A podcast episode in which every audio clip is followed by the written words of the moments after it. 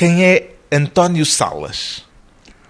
Pues yo diría que es un periodista ambicioso que no solo aspira a contar las cosas que ve, sino que intenta que la gente las comprenda como si las hubiesen vivido ellos mismos.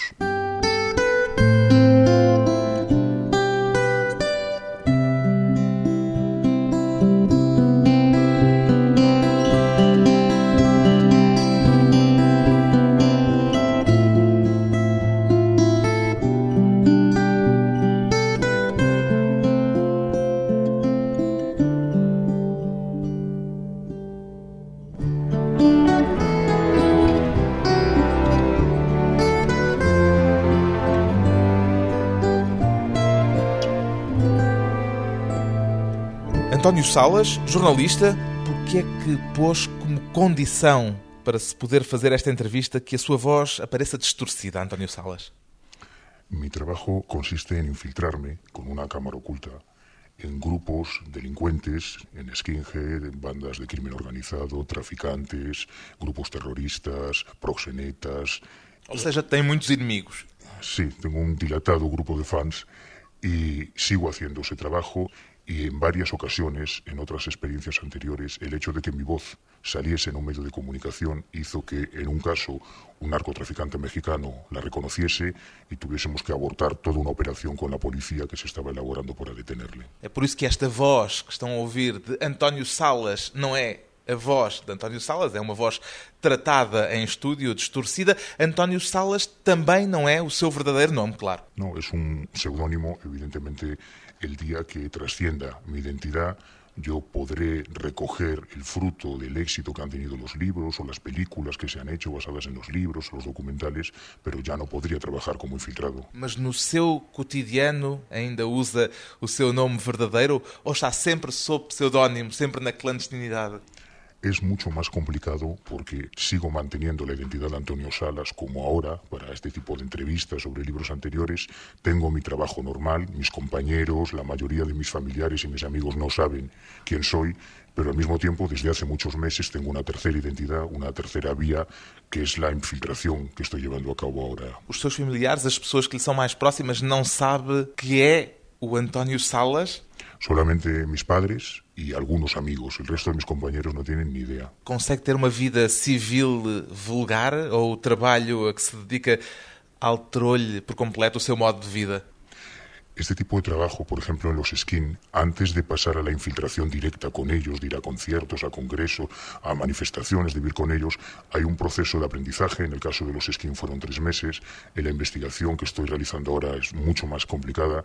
Y en ese tiempo en que estás leyendo, documentándote, estudiando, sigues teniendo una vida más o menos normal. Cuando ya estás dentro del papel, cuando ya formas parte de una banda de cabezas rapadas, por ejemplo, o de una organización internacional de tráfico de mujeres y de niñas para explotación sexual, o otro tipo de infiltraciones, ahí tienes que estar 24 horas al día metido en el papel. Es la única forma de que no te descubran. Pois bem, com o nome fictício de António Salas, este jornalista espanhol que só se deixa fotografar de cara tapada e que exige que lhe seja distorcida a voz na rádio e na televisão, António Salas é o autor do livro Diário de um Skin, um infiltrado no movimento neonazi espanhol, explica o subtítulo do livro. Quanto tempo António Salas passou disfarçado de skinhead para escrever este livro? Aproximadamente un año. Tres meses de preparación, estudiando suscrito a sus revistas, memorizando las letras de sus canciones, estudiando muy a fondo su ideología. Tornando-se um skinhead nesse processo. Después de esos tres meses me afeité la cabeza, me vestí con una cazadora Doc Martin, asumí toda la estética, cambié toda la decoración de mi casa con banderas, pósters nazis y me convertí durante el resto de los meses. Mesmo em sua casa, mesmo naquele que é o seu espaço privado. Sí, por dos razones. Primera, porque cabía la posibilidad, afortunadamente nunca ocurrió, de que tuviese que acompañarme alguno de mis camaradas nazis a mi casa y tenía que ver la casa de un nazi con la decoración característica. Y luego, porque es muy importante no perder la concentración en este tipo de investigación, porque no es como un actor. Yo he estado después en el rodaje de la película que se hizo de Diario de un Skin y un actor puede repetir la escena varias veces. Ali não. Se falhar, falha pela última vez. Exacto, en el caso de un Pela periodista. primeira. Si- sobre todo si descubren que llevas una cámara oculta y que les estás grabando, se acabó. Ya no hay más posibilidad de repetir la escena. Qual foi a maior dificuldade que teve em pôr-se nesse papel onde não podia falhar? siempre que hago un trabajo de este tipo, busco en el grupo en el que me voy a infiltrar las cosas en común que haya con mi propia ideología o con mis creencias. Por ejemplo, en el caso de los nazis, odian las drogas, esto es algo que mucha gente no sabe, odian los toros, las corridas de toros y la crueldad con los animales, les gusta la naturaleza, se preocupan por el medio ambiente. Isso eram aspectos em que o António Salas se identificava ou tinha uma aproximação con ellos. Claro, ahí yo podía sentirme cómodo y yo no mentía al decir que odio las drogas o que me gusta la naturaleza o el deporte. En otras cosas, como el racismo, por ejemplo, que yo no comparto, tenía que utilizar trucos. Por ejemplo, para reaccionar de una forma convincente, cuando yo veía un negro, un hombre de color, pensaba en una novia que tuve hace muchos años que me dejó porque se casó con un cubano de raza negra, entonces intentaba apoyarme en los celos, recordar aquella relación que tuve para... Usaba o seu ciúme de há uma série de anos com uma namorada para este papel? Claro, tienes que utilizar todo lo que tienes a tu disposición porque estás completamente solo en este tipo de trabajo. Qual foi o momento de maior perigo porque passou durante esta investigação, durante esse trabalho que foi mais do que uma investigação, foi um trabalho de se meter na pele de skinhead? Muchos, muchos porque en cualquiera de ellos el resultado de que te descubriesen habría sido fatal. Estar, por ejemplo, en la grada del Bernabéu, en un partido del Real Madrid, rodeado de más de mil miembros de Ultrasur con una cámara oculta, si alguno de ellos hubiese descubierto que le estás grabando, se acabó. Podiam até descubrir, por acaso, con un toque, un ligeiro toque. De hecho, hubo un momento que comento en el libro que una chica tocó el bulto de la cámara. El mecanismo de la cámara oculta es muy aparatoso porque tienes que llevar la grabadora donde va la cinta en la que grabas, tienes que llevar la microcámara, el micrófono, las baterías que alimentan eléctricamente ese sistema con todos los cables. Es... Nunca podía andar, por ejemplo, de t-shirt apenas. Sí, pero sin la cámara. Tendría que dejar la cámara colocada en otro lugar. Y sobre todo al principio también es cierto que los primeros contactos no me ocurrió con los skin, pero sí me ocurrió, por ejemplo, con traficantes que te cachean al principio cuando no te conocen en los primeros contactos. Te cachean quiere decir que te revistan. Exacto, para ver si llevas armas, no para si llevas una cámara oculta. Pero claro, si te registran para ver si llevas armas, descubrirían cualquier otra cosa. Entonces, a veces las primeras entrevistas, los primeros contactos los haces sin nada y luego ya vas a grabar el documento que quieres utilizar. O que é que mais o surpreendeu naquilo que descobriu ao longo desse ano a respeito dos skinheads, dos neonazis? Muchísimo, porque no sabía nada, no conocía nada. De hecho, creo que se conoce muy poco sobre el movimiento neonazi en Europa, tanto en España como en Portugal.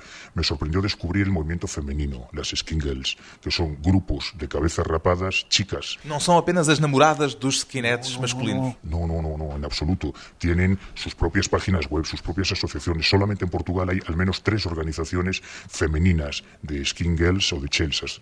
Me sorprendió su relación con temas solidarios. Organizan conciertos contra la droga, campañas, por ejemplo, las Skin Girls portuguesas han realizado una campaña para la protección del lince ibérico, han estado recogiendo chapapote en las playas de Galicia cuando se produjo el desastre del petrolero, o sea, hay toda una labor social que normalmente no se suele conocer. Tem esses conhecimentos da realidade portuguesa nesta matéria. Sei que na segunda edição do livro em Portugal vai acrescentar um texto sobre os skinheads e sobre o movimento neonazi em Portugal. O que é que descobriu dessa relação? É uma relação próxima entre os eh, neonazis espanhóis e aqueles que há em Portugal? Absolutamente, totalmente. Yo coincidía con ellos en conciertos, en manifestaciones. Hasta hace unos años, skinhead portugueses se nutrían, conseguían la información, los libros, las revistas, los discos en las mismas tiendas que los españoles. La librería Europa en Barcelona, DSO en Madrid, y ahí coincidías con ellos. En conciertos, pues yo he coincidido con los chicos de Endobélico, por ejemplo, con los de Lusitano y con varios grupos portugueses en conciertos neonazis que se han organizado en España. Se organizaban viajes de nazis españoles a Portugal cuando los campeonatos de fútbol importantes para conciertos y las dos organizaciones, aunque hay otras, las dos grandes organizaciones que aglutinan a los skinhead portugueses Hammerskin y Blood and Honor. Y Blood and Honor, que son las mismas que hay en España. ¿Y esa relación es una relación con alguna jerarquía?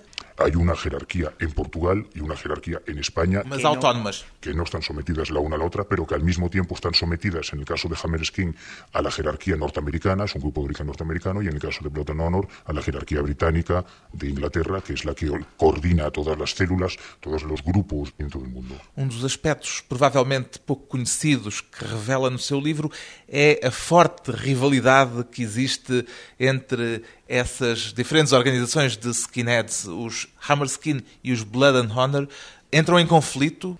En algunos casos, en España, esa rivalidad es más evidente que en Portugal y han llegado incluso a agresiones entre ellos, a usar la violencia entre ellos, porque están muy enfrentados. En Portugal ha habido menos tensión y ha habido incluso campañas que han organizado colaborando las dos organizaciones. Hay algunas diferencias entre el movimiento skin en Portugal y el movimiento skin en España. ¿Cuáles son las principales diferencias?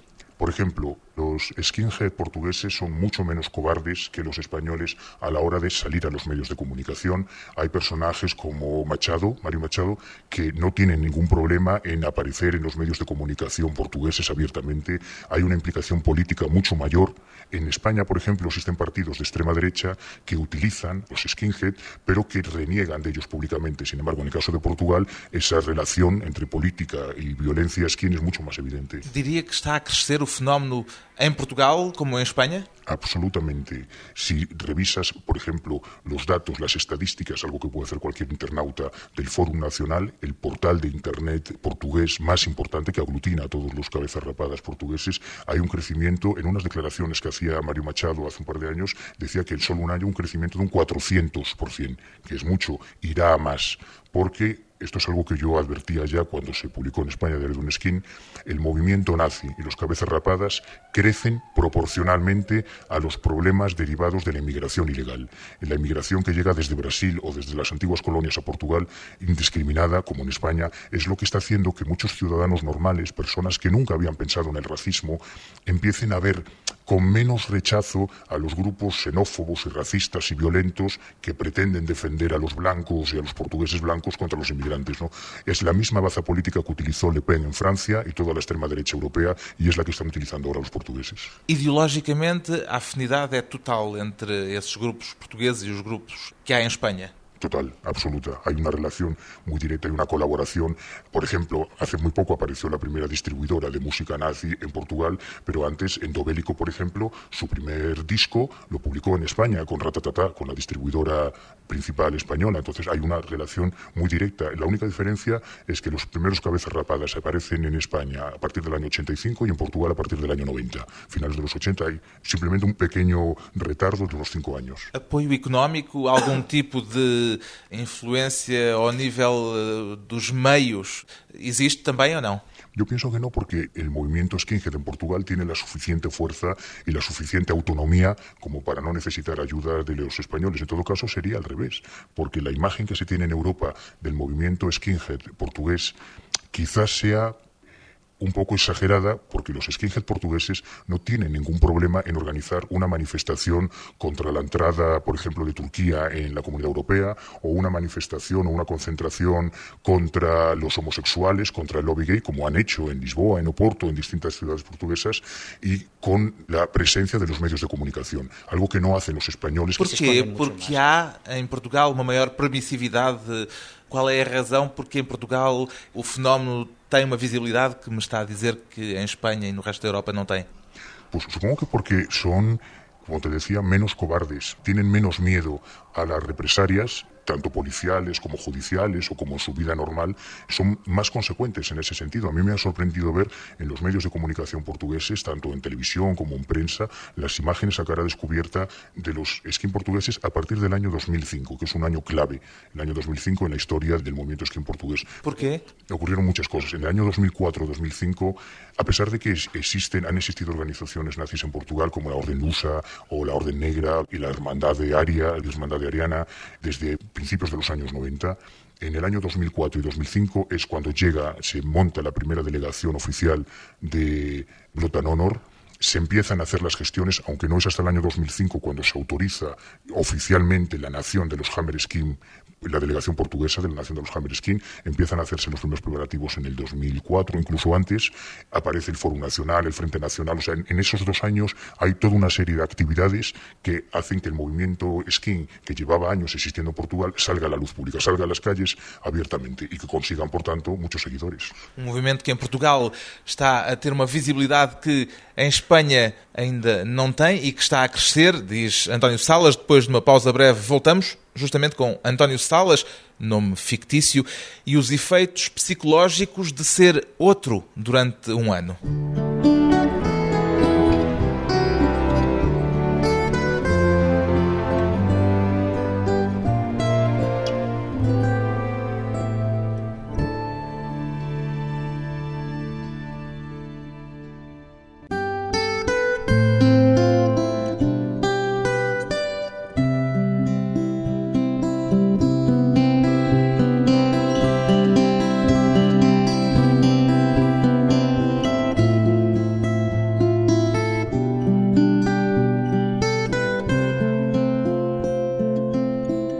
Regresso à conversa com um jornalista espanhol que assina com o pseudónimo de António Salas e que só fala em público com a voz distorcida e exigências de segurança depois de ter passado um ano infiltrado no movimento neonazi espanhol, fez amigos entre os skinheads, António Salas?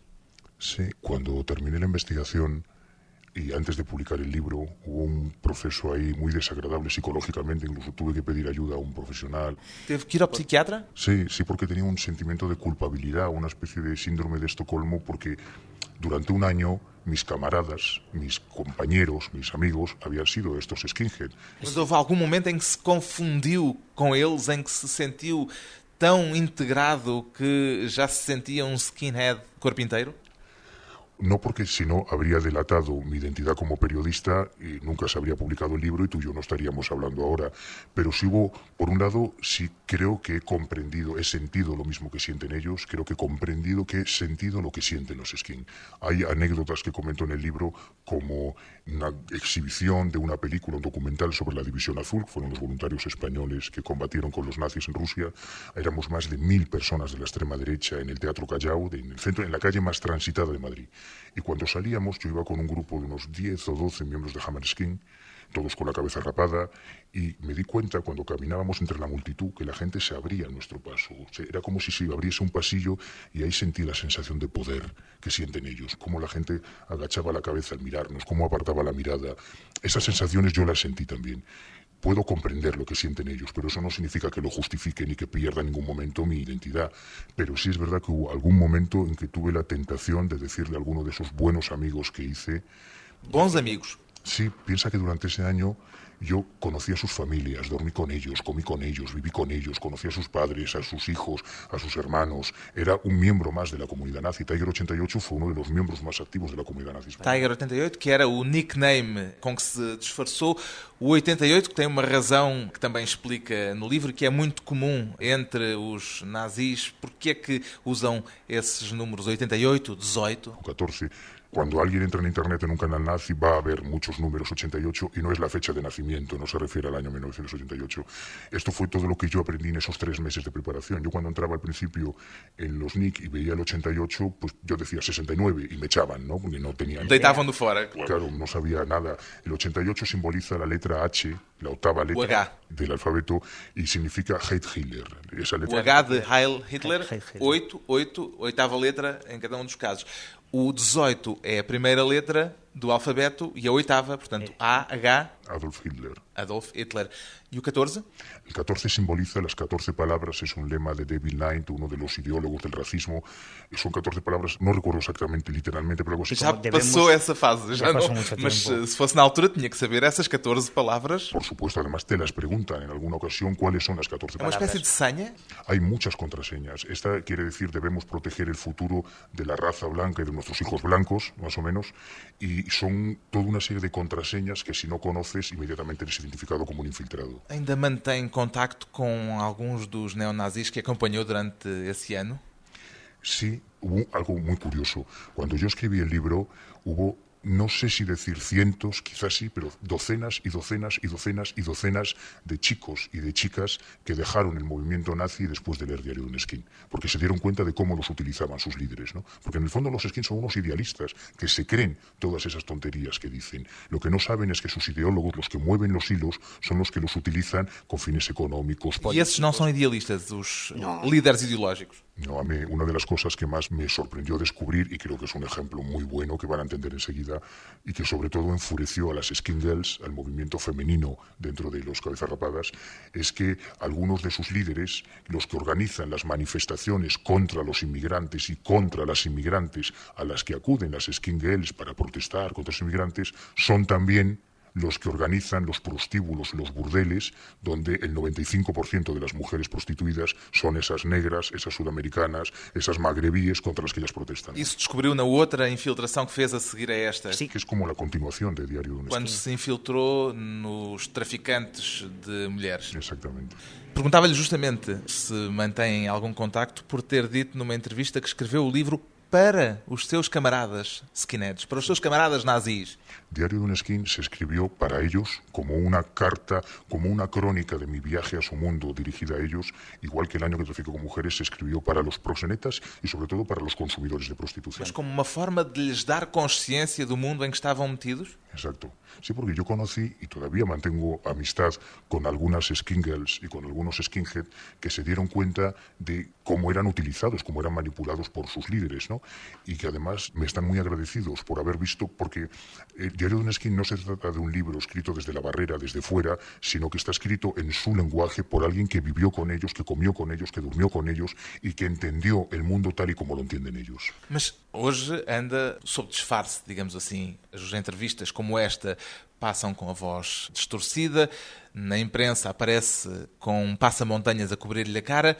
Se for para a rua, não anda de passa-montanhas na rua. Não lhe corre o risco, não lhe acontece correr o risco de se cruzar com algum dos seus ex-camaradas que o reconheça na rua, aquí en Madrid. Me he cruzado con ellos varias veces. ¿Y? Pero ellos, primero, yo tenía un aspecto muy distinto, tenía la cabeza rapada, tenía la estética skin, con mis botas militares, mi cazadora bomber, y sobre todo, y eso es lo más importante, la actitud de un skin, la forma de andar, la forma de moverte, la forma de hablar.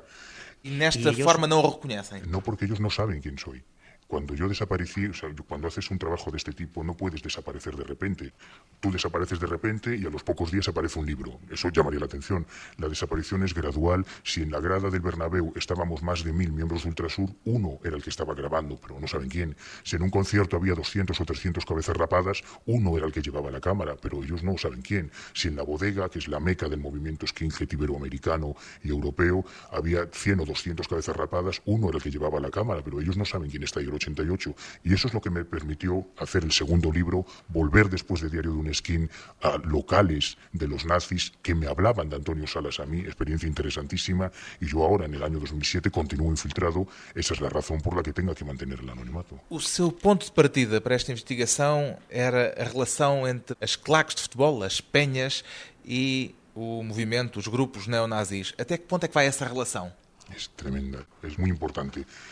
Por muchas razones. Yo no conocía nada de todo esto y además no entendía por qué podía haber una colaboración de los clubes de fútbol de primera división con clubes importantes como el Sporting en Portugal o como el Real Madrid en España. Uma colaboração, quer dizer, algo de conhecido, sabido, consciente. Absolutamente.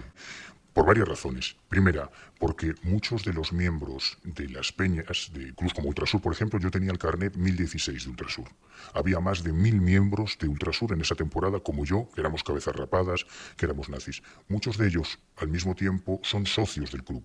Por lo tanto, pueden votar en las elecciones para el presidente, para la junta directiva. Y esos votos, esa es una de las razones por las que los clubs intentan tener a los peñas ultras, a sus votantes, contentos. Éramos los que más consumíamos merchandising, productos del club. Camisetas, balones, gorras, banderas. Hay un, un, una, una industria por detrás de eso. Muy importante. Tercero, nadie anima más en los partidos que los ultras. Yo, literalmente, siempre lo digo, he salido afónico del estadio después de estar los 90 minutos cantando con las coreografías, con los tips. Son bons guardacostas. También, y eso lo agradecen sobre todo más que las directivas los jugadores. Cuando aparecieron las fotos de Figo. Justamente no seu livro aparecem as fotos de Figo, de Raúl, com os cascóis da Ultrasur, que é essa claque ultra de que o António Salas fez parte.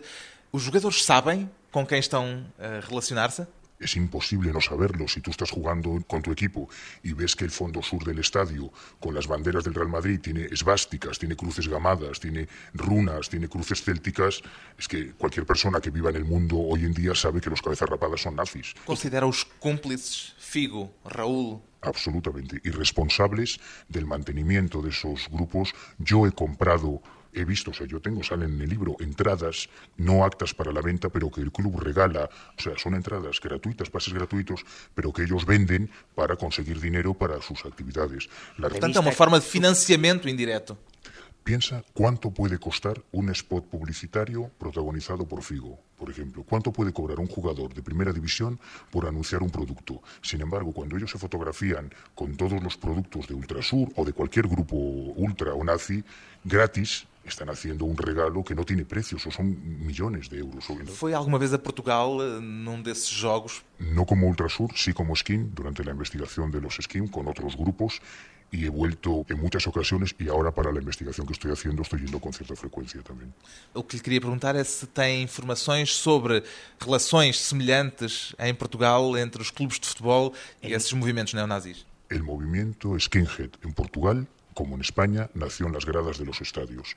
Skinhead tan emblemáticos como Mario Machado nació con 14 años en las gradas del Sporting, es donde se inició, donde se rapó la cabeza y donde se inició el movimiento skin. Hay una ligación inevitável e fundamental. Uma relação umbilical entre o futebol, as claques organizadas de futebol e os movimentos neonazis. Depois de mais um curto intervalo, voltamos com António Salas, nome fictício, e os limites éticos de uma investigação de alto risco.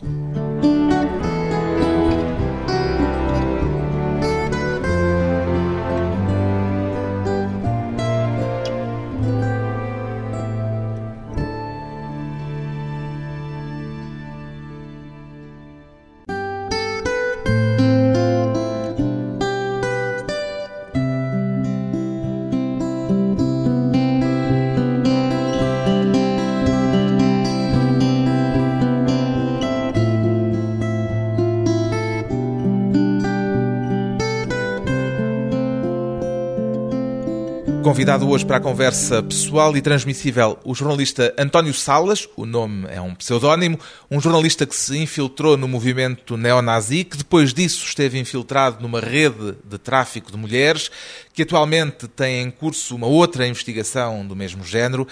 Embora não revele, por razões de segurança, o que está a investigar nesta altura, que tipo de questões éticas é que este seu trabalho lhe coloca, lhe colocou, António Salas? Cuando yo empecé la investigación para un canal de televisión, me pusieron solo dos condiciones. E a primeira que fez, já agora, foi esta dos skinheads? Não, não, já eu- tinha feito outras infiltrações antes? Toda la vida llevo haciendo este trabajo. Lo que ocurre es que Diario de un Skin fue el primero que tuvo una repercusión internacional como ha tenido. ¿no? E a dizer que só lhe puseram duas condições. Una, que no fuese armado, que no llevase armas, y dos, que no podía participar en ningún delito. Y eso es lógico porque las cintas de mis grabaciones de cámara oculta luego son utilizadas en juicios, son entregadas a la policía. Yo he sido, soy testigo protegido porque no se termina la investigación con un reportaje de televisión o con un libro, sino que si tú quieres ser consecuente con ese trabajo, luego eres requerido por la jueza a declarar, a prestar declaración para avalar esas grabaciones que han permitido que prácticamente todos los skins que aparecen en el libro hayan sido detenidos. Mas um jornalista não é um polícia. Nunca se sentiu a pisar um pouco essa fronteira entre um campo e outro? No porque existen policías que han estado infiltrados antes que yo y que están infiltrados ahora, yo probablemente le debo la vida a uno de ellos que fue el que me advirtió de que su jefe me había delatado a los Hammerskin y que Foi um chefe da polícia que disse aos Hammerskin que o António Salas era um infiltrado É e certo. eles prepararam-lhe uma espera para eh, acabar com o assunto, mas soube a tempo de eh, Uno- conseguir escapar. porque uno de los hombres, David Madrid, un policía que había estado infiltrado antes que yo y que entendía, yo creo que es el único que ha entendido toda la angustia y todo el miedo que se pasa al estar metido en ese papel, me advirtió a tiempo y no acudí ese día al estadio donde me estaban esperando. Por é que foi denunciado por esse chefe da polícia? Alguma vez percebeu?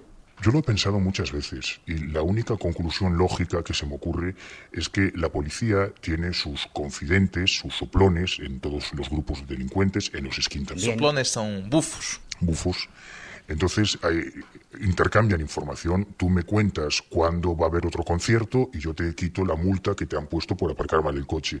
Tú me dices cuándo vais a organizar una cacería de negros para dar una paliza y yo te digo que tenéis a un periodista infiltrado que os está grabando con cámara oculta. Troca de informações. Supongo que sí, no se me ocurre otra razón. Nunca se lhe puseram dúvidas sobre o que é legítimo ou o que é ilegítimo neste tipo de investigação? Tuve dudas porque tuve la tentación de revelar mi identidad como periodista. Es decir, cuando ya llevas tantos meses, has pasado todos los filtros, todas las pruebas para poder que te consideren uno más. Y de repente te abren su casa, te abren su vida, se convierten en tus camaradas, en tus hermanos. Hubo momentos en que me dio la tentación, sentí la tentación de decirle, mira, soy un cabrón, soy un periodista y te estoy grabando con una cámara oculta. Porquê? Por uma fragilidade emocional momentânea? Exactamente. Porque la característica de este tipo de Nessa cosas... altura teria passado para o lado dos skinheads e teria ficado para sempre dentro desse movimento. y no sería la primera vez que ocurre. Dentro del mundo de la policía, de los servicios secretos, una cosa que se llama el estampamiento, y es la enfermedad del infiltrado. No es recomendable lo que yo hago, no, no está bien que alguien haga una infiltración solo, sin cobertura. Cuando se hace una infiltración en un cuerpo policial o de espionaje, son dos personas, uno es el que está infiltrado y otro es su nexo de unión con el mundo real, el que tiene que vigilar que no... Quando se desce a uma mina muito funda, a um poço muito fundo, alguém fica com a corda a segurar cá fora. Exactamente. En mi caso no hay nadie que tire de la cuerda desde fuera, por eso es mucho más peligroso psicológicamente ¿no? y agotador, sobre todo psicológicamente agotador. Pero como mi ambición era llegar hasta quienes estaban por encima de los skinheads, llegar hasta los ideólogos, poder entrevistar a gente como Miguel Serrano, poder conocer la identidad de quienes están detrás moviendo los hilos de la extrema derecha, afortunadamente no resistí esa tentación y llegué al final. Há momentos no seu livro em que diz que não revela uma identidade ou outra, não diz de quem é que está a falar, para proteger certas pessoas, certos skinheads. Qual foi o critério que usou para isso? Primero, que no haya violencia. Esto es algo que también sorprenderá mucho a tus oyentes. Dentro del movimiento skinhead antes hablamos de que hay grupos distintos y enfrentados, hay skinhead absolutamente contrarios a la violencia, totalmente contrarios a la violencia, hay skinhead que confían mucho más en las armas políticas que en la lucha callejera, que en dar palizas o cometer agresiones, y sobre todo que son auténticos idealistas, que se creen todas esas historias de la supremacía de la raza aria, de no mezclar las, los genes de las distintas razas, de la soberanía de un Portugal blanco, libre, europeo, que realmente se las creen. Son personas incultas todo lo contrario. Esto es lo que a mí más me asustó, sobre todo en el caso de las skin girls. Gente con licenciaturas universitarias. Yo, yo, yo que acredita en todo eso. Sí, sí, sí.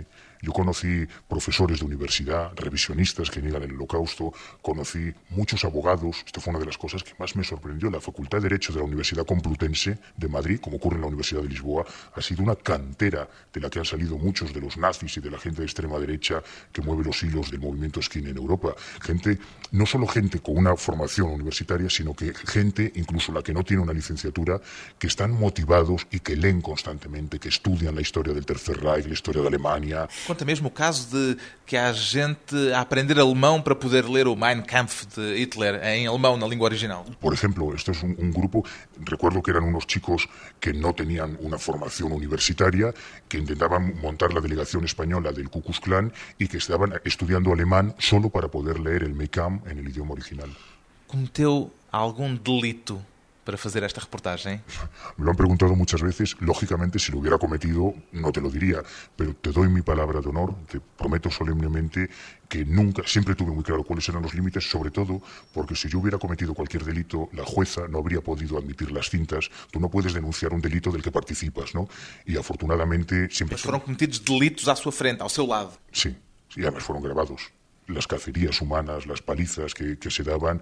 Justamente fala, por exemplo, nessas caçadas, nos espancamentos a negros, por exemplo. Como é que se comportava nesses momentos para não chamar as atenções, para não descobrirem que era um infiltrado, que não participava como os outros no. naquilo que estava a acontecer. No, no fue fácil. Afortunadamente, cuando se organiza una cacería, los skinheads son muy cobardes. Aunque tienen esa apariencia de guerreros y tal, son profundamente cobardes. Yo siempre vi que las palizas las daban cuatro contra uno, cinco contra uno, ocho contra uno. Entonces, cuando se organizaba una cacería, montábamos pequeños comandos, pequeñas células. Si éramos 100 o 200 skinheads los que salíamos de caza, se organizaban grupos de 5, de 6, íbamos comunicándonos con los teléfonos móviles para buscar, un día se buscaban inmigrantes, otro día se buscaban negros, prostitutas, eh, judíos, gente de otro equipo, de una hinchada distinta, y cuando ya se localizaba a alguien a quien se iba a agredir, yo lo que iba era quedándome detrás y me unía a otro grupo, no con el que estaba atacando en ese momento. Cuando era ese el que iba a agredir a una persona, me descolgaba y me unía a otro de los grupos. Y cuando había escenas de pedradas, apedrejamientos, Ahí sí he participado, pero no tiraba a dar. Disimulaba como tenía mala puntería y basta con tirar al suelo o con decir, joder, no le he dado y ya está, no hay problema. Esta investigação mudou alguma coisa em si? Eh, tornou de alguma forma outra pessoa no que quer que seja? Sí, me cambió mucho más para mal. Yo era mejor persona antes de hacer la continuación de Diario de un Skin, que fue el año que traficó con mujeres. Esa investigación sí me, me afectou muito Tornou-se pior pessoa? Sim, muito mais escéptico. Mais cínico também? No más cínico, sino mucho más incrédulo con la naturaleza humana. Creo que somos peores personas ahora, después de haber vivido como un traficante de mujeres durante un año y medio, creo que somos peor persona de como lo veía antes. Um trabalho de alto risco que deixou marcas para o resto da vida. António Salas é o nome fictício do jornalista que só aparece em público na comunicação social com a cara tapada e a voz distorcida. Medidas de segurança máxima depois de ter publicado o livro Diário de um Skin, edição portuguesa Livros de Hoje.